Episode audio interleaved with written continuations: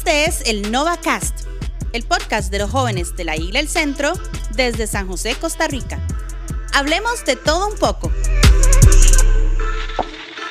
Hay un par de cosas sobre las cuales hasta hace poco es que me atreví a confesarlas con libertad. Mi lucha con la ansiedad y mi lucha con un desorden alimenticio.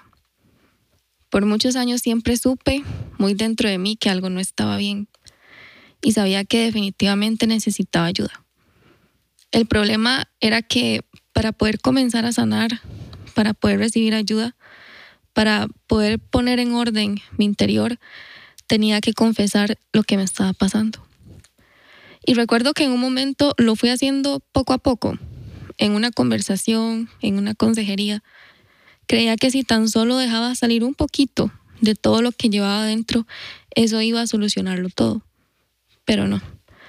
Porque para que una confesión de resultado, para que una confesión sea efectiva, sea liberadora, tiene que ser completa, tiene que ser honesta y a veces tiene que ser crudamente honesta.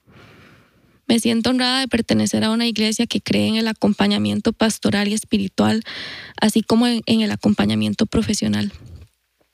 Recuerdo que en una consejería con Isaac, él siendo muy honesto como siempre, muy crudamente honesto, me dijo que aunque podía acompañarme y aconsejarme y guiarme en todo este proceso, había un límite del cual él ya no podía pasar y que una atención profesional, psicológica, era necesaria también. Básicamente era ahora mi decisión.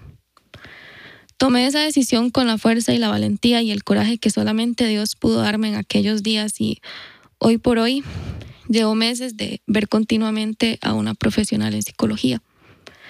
Hemos abarcado tanto el tema de la ansiedad y el desorden alimenticio como varios otros que también eran necesarios. Aún me falta bastante camino por recorrer, eso lo sé, pero ya empecé. Mis niveles de ansiedad cada vez son más bajos y las diferentes prácticas que tenía respecto a mi alimentación y en contra de mi cuerpo ya hoy son prácticamente nulas. Quiero leerles rápidamente el Salmo 23 del verso 3 al 4 en la versión TLA me das nuevas fuerzas, me guías por el mejor camino, porque así eres tú. Puedo cruzar lugares peligrosos y no tener miedo de nada, porque tú eres mi pastor y siempre estás a mi lado. Me guías por el buen camino y me llenas de confianza.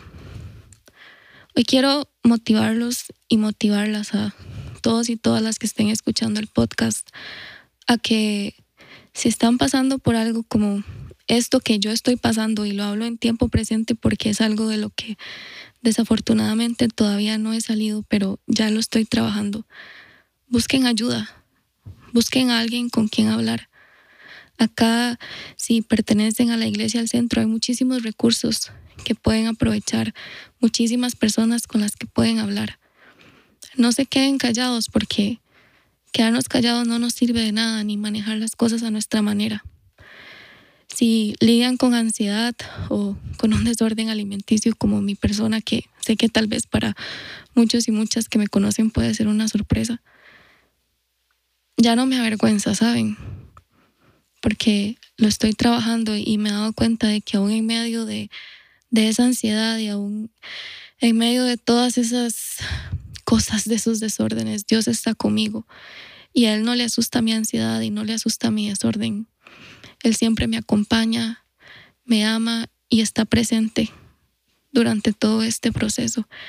Así que no se avergüencen ni crean que no pueden acercarse a Dios por esto. Al contrario, esto simplemente es un puente más para que Dios haga un milagro en sus vidas, así como lo está haciendo conmigo también.